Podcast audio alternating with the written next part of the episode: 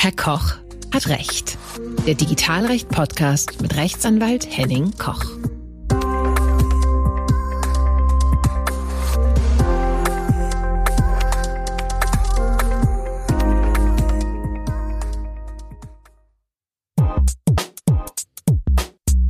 Hallo und herzlich willkommen bei Herr Koch hat Recht.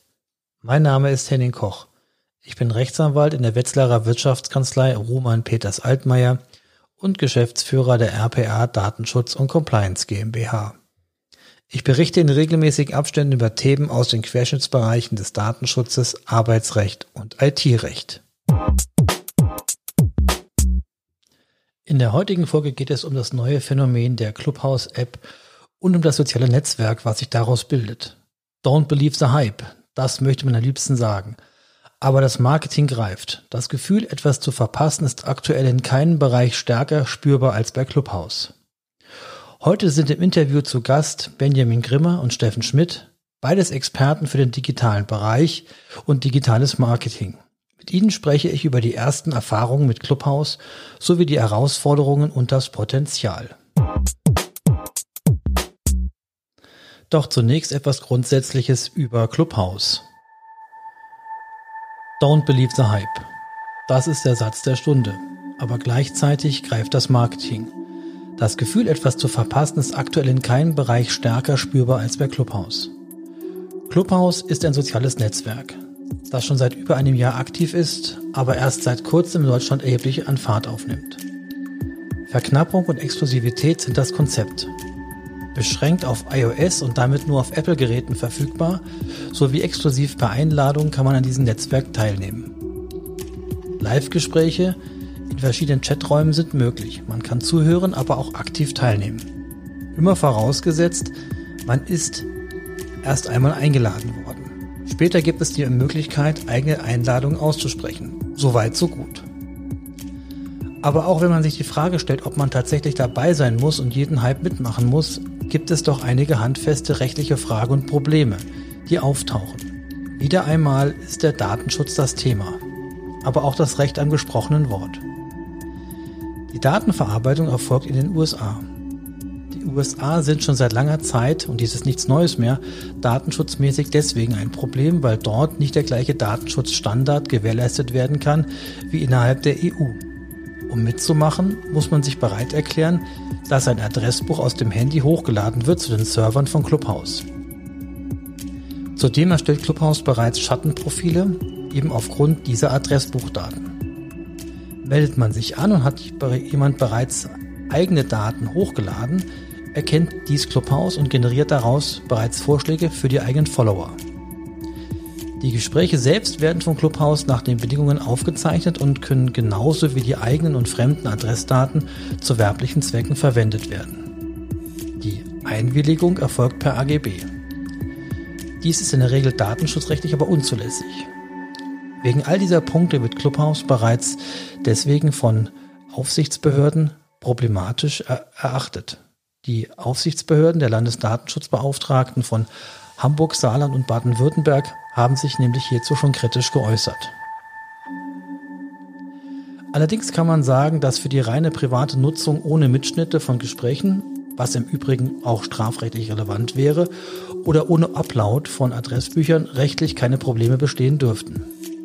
Jedoch im geschäftlichen Kontext sieht es ganz anders aus.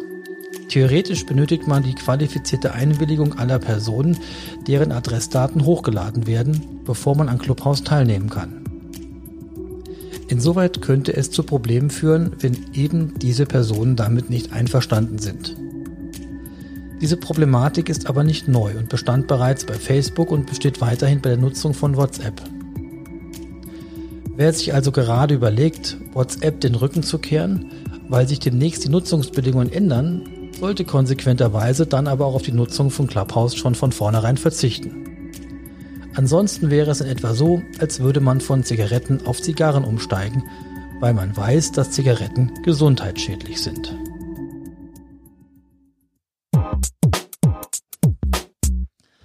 Hier im Interview habe ich jetzt zu Gast den Benjamin Grimme und den Steffen Schmidt, beides Experten auf ihren Bereichen für Kommunikation und für Audio und Video.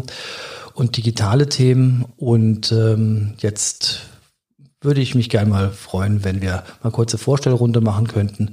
Benjamin, herzlich willkommen. Sag doch für unsere Zuhörenden doch mal etwas, wer du bist und was du machst. Mhm. Also äh, genau, Benjamin Grimmer, ich bin Creative Business Director bei Rheins Klassen in Frankfurt. Wir sind ähm, Agentur für Markenführung und Kommunikation und ich bin verantworte quasi den Bereich Online, die Digitalbereiche ähm, bei Rheins Klassen. Alles klar, vielen Dank. Und Steffen, wer bist du, was machst du? Ja, hi Henning, schön, äh, dass ich heute bei dir im Podcast sein kann. Äh, Steffen Schmidt ähm, aus dem Werkraum 56 in Marburg. Wir produzieren Videos und Podcasts. Dann seid ihr beide ja im Grunde genommen meine besten Ansprechpartner für das Thema, was gerade total gehypt wird. Und ich weiß auch selber gar nicht, wie ich damit umgehen soll. Gehen wir einfach mal rein. Clubhouse, ja. Was Neues am Start? Ist das jetzt quasi die neue, die neue Form von ähm, Interview? Oder wie seht ihr das? Habt ihr schon Erfahrung? Wer mag mal erzählen? Steffen, wie war es für dich bisher? Ähm, ambivalent würde ich sagen, um das in einem Wort zusammenzufassen. Ich hatte die Einladung seit Anfang der Woche, habe das Thema ziemlich ignoriert, obwohl auch in meinen Social Media und auf LinkedIn überall Clubhouse zu lesen war.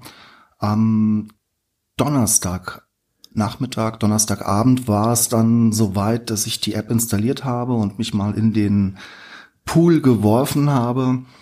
Und seitdem mh, mm, hatte ich ganz unterschiedliche Erlebnisse von überraschend positiv bis zu mh, mm, fragwürdig, wie lange der Hype noch weitergeht. Okay. Und äh, Benjamin, was kannst du dazu beitragen? Du hast ja auch bestimmt Gedanken gemacht, welche, welche Vor- und Nachteile, welche Anwendungsbereiche man da sieht. Ne? Ja, Henning, bei uns ist halt einfach so, ich werde wahrscheinlich spätestens nächste Woche mit den ersten Kundenanfragen ähm, konfrontiert, die halt wissen wollen, sollen wir dahin, müssen wir dahin, ähm, wie, wie machen wir das? Und dann muss ich natürlich eine Meinung haben, das ist ja ganz klar.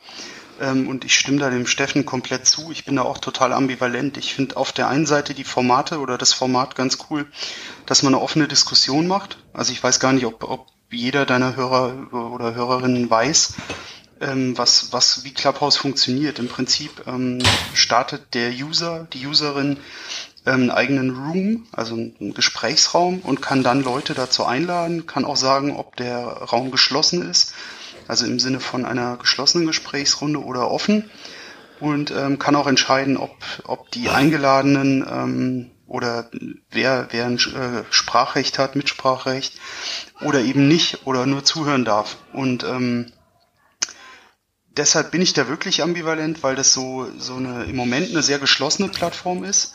Einmal aufgrund der Invites, also weil es wirklich, jeder hat glaube ich nur zwei, also zumindest war das jetzt so weiß nicht, wie das bei Power-Usern aussieht. Ähm, und dann ist es iPhone only. Also es ist, fühlt sich ein bisschen sehr elitär an. Ich habe auch auf LinkedIn, Steffen, du hast das ja angesprochen, bisher ganz viele C-Level gesehen, die gesagt haben, ey, guck mal, ich bin hier ähm, bei, bei Clubhouse und habe jetzt schon plus 7000 Follower. Ähm, wie geil bin ich? Ähm, das weckt natürlich die Begehrlichkeiten, diese Verknappung. Und für mich ist gerade so ein bisschen, bisschen problematisch, dass die Leute offenbar aufgehört haben nachzudenken, warum das so ist. Also einmal, warum das so knapp ist, ähm, dass da eventuell eine Marketingstrategie dahinter steckt, vielleicht aber auch ein ganz sachlicher Grund. Und auf der anderen Seite, deshalb machst du ja auch den Podcast, Henning, ähm, dass wieder mit Datenschutz erstmal überhaupt keiner ein Problem hat. Ähm, ich habe Politiker, ich habe Journalisten, ich habe Unternehmenschefs, äh, CEOs und so weiter die da alle tätig sind und ich, ich einfach gar nicht weiß, mit welchen Devices die tätig sind. Also da, das ist dann einfach die Beratungsleistung, die wir bringen möchten und deshalb bin ich dir auch ganz dankbar für die, für die Einladung, weil mir da auch ein paar Dinge noch gar nicht klar sind.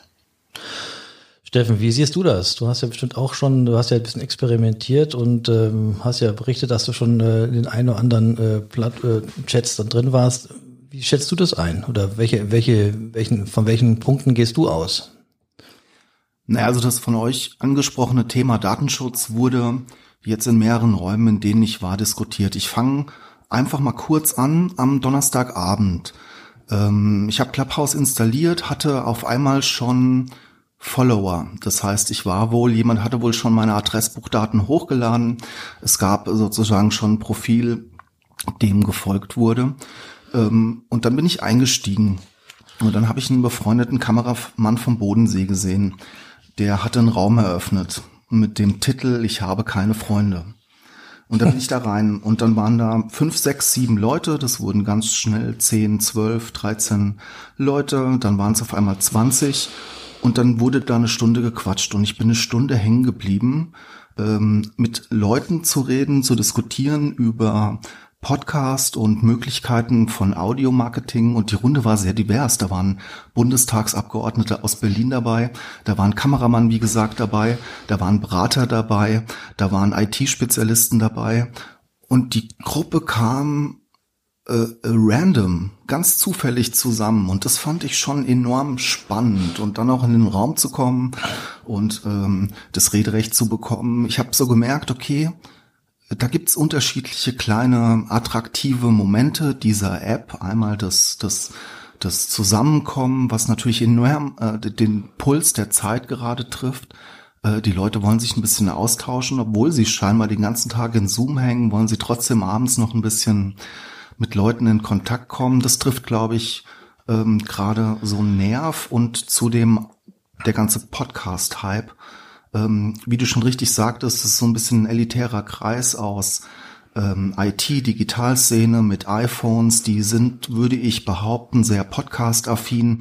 Und ich glaube, da kommen einfach gerade so zwei Trends zusammen, die, die die App attraktiv machen. Das heißt, auch ich hatte da in den ersten Minuten eigentlich so ein paar positive, überraschend positive Momente.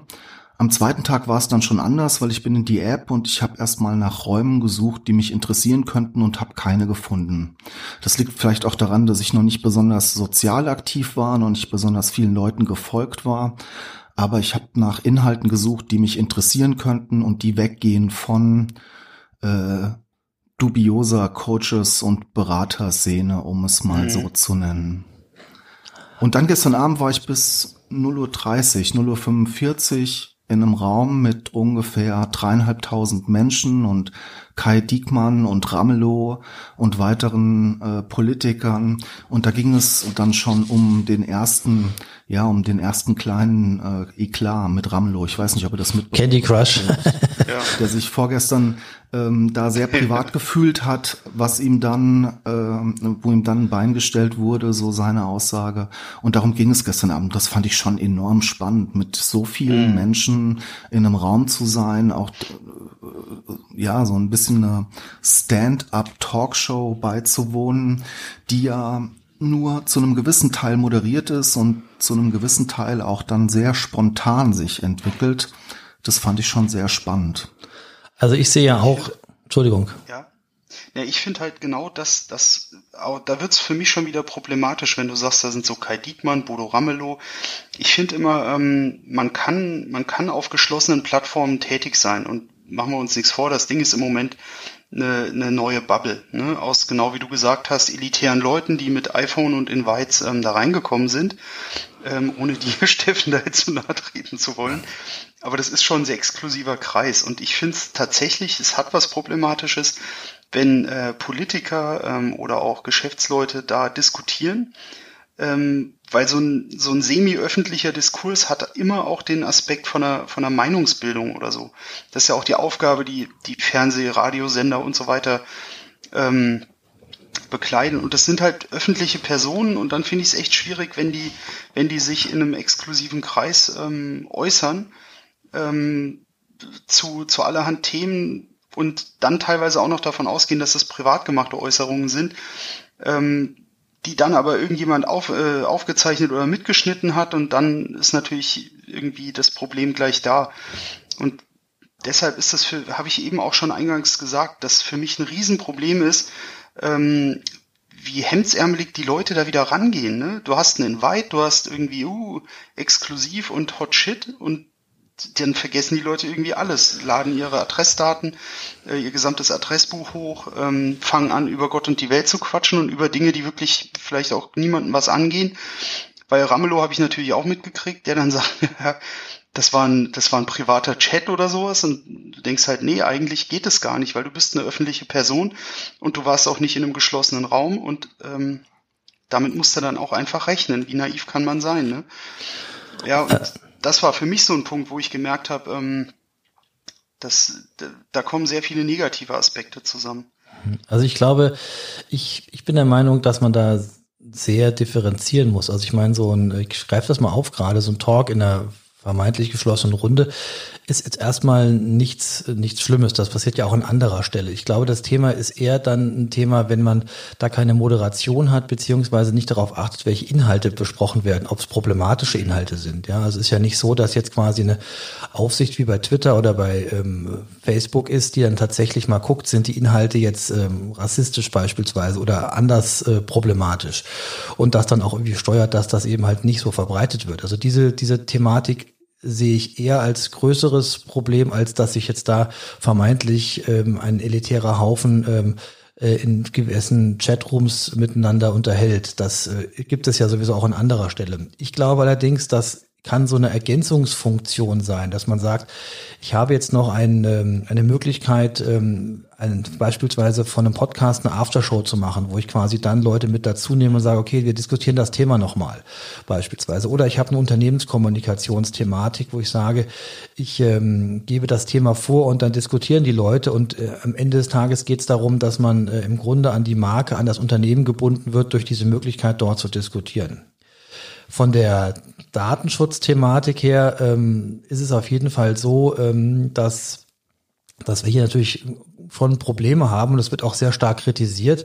Aber es gibt keine größeren Probleme wie bei Facebook oder bei WhatsApp. Also alle, die jetzt schreien, oh wei, äh, ich wechsle von WhatsApp zu äh, was anderem, ähm, am besten noch zu Telegram, haha, ähm, ähm, weil jetzt sich Bedingungen ändern ähm, ab dem Frühjahr ähm, und dann trotzdem zu äh, Clubhouse gehen, das ist nicht ganz konsistent. Also es ist schon so, dass dort Schattenprofile angelegt werden. Steffen sagte es ja.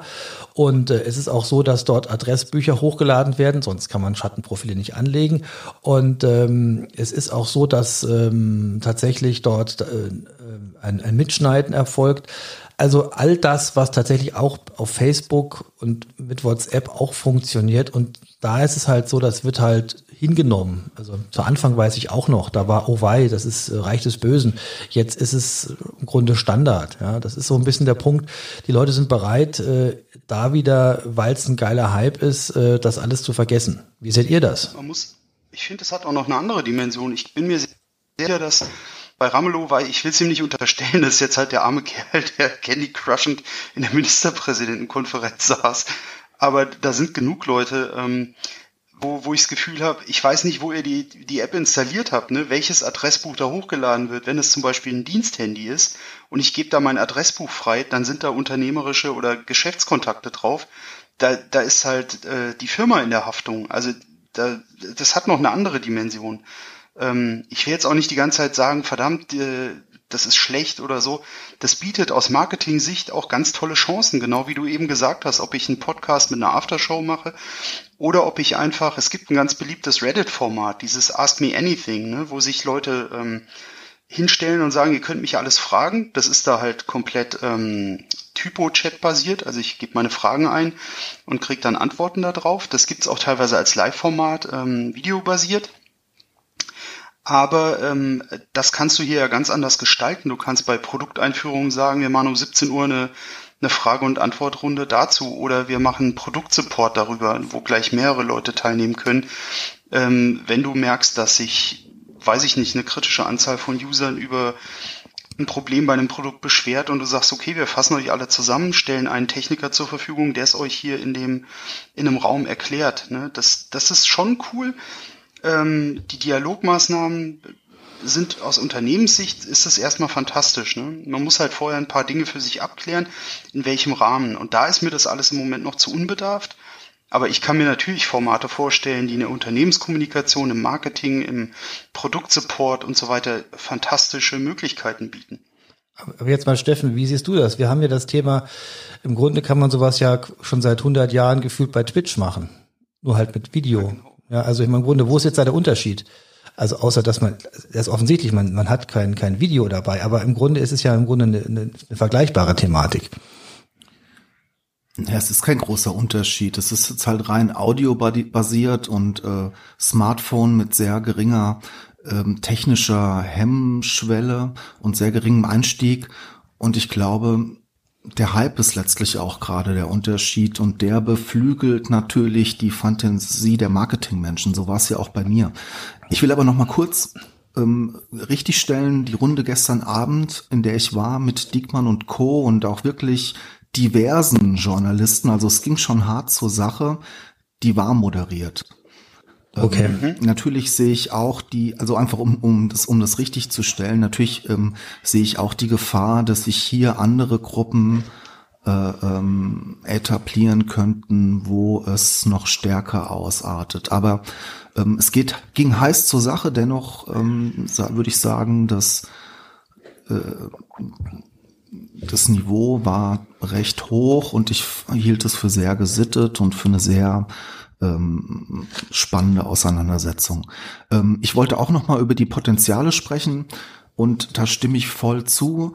Ich habe jetzt erstmal nur aus meiner Konsumentensicht berichtet und habe dann gestern Morgen einen Raum aufgemacht, weil ich war hier am Schneiden und an der Kaffeemaschine und habe einen Raum aufgemacht, ähm, digitale Ladentheke. Wir sind ja hier direkt in der Innenstadt, auch eher eigentlich eine Einzelhandelsfläche als jetzt Büroräumlichkeiten und für mich ist natürlich Clubhouse jetzt ein prima Ding, um dieses Konzept digitale Ladentheke ansprechbar sein, einfach mal für eine Stunde, offene Sprechstunde.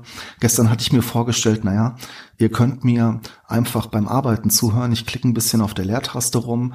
Ähm, und sofort war ein Kameramann auch wieder im Raum, der gesagt hat, cool, ja, ich mache mir auch einen Kaffee und ich bin auch hier am Arbeiten und es ist so, wie wenn wir nebeneinander sitzen.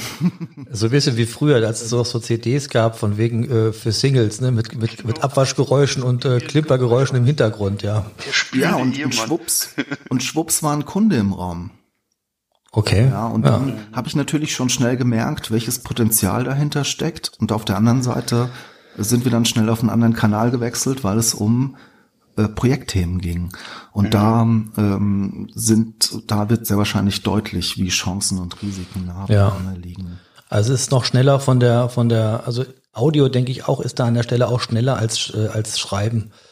Ähm, ich hasse zwar diese ganzen äh, bei WhatsApp zum Beispiel oder bei anderen äh, Messengern diese ganzen Audionachrichten, weil ich einfach schneller das lesemäßig erfassen kann. Aber wenn mir einer was erzählt, ist es natürlich immer noch besser, äh, auch als wenn er mir eine Nachricht schreibt, logischerweise. Also deswegen ja, dieses dabei. Es war so ein genau, bisschen, als genau. würden wir hier gemeinsam an der Ladentheke stehen ja, uns, ja. im Laden, so wie es normalerweise, äh, äh, wenn keine Pandemie die Welt ergriffen hat, der Fall ist.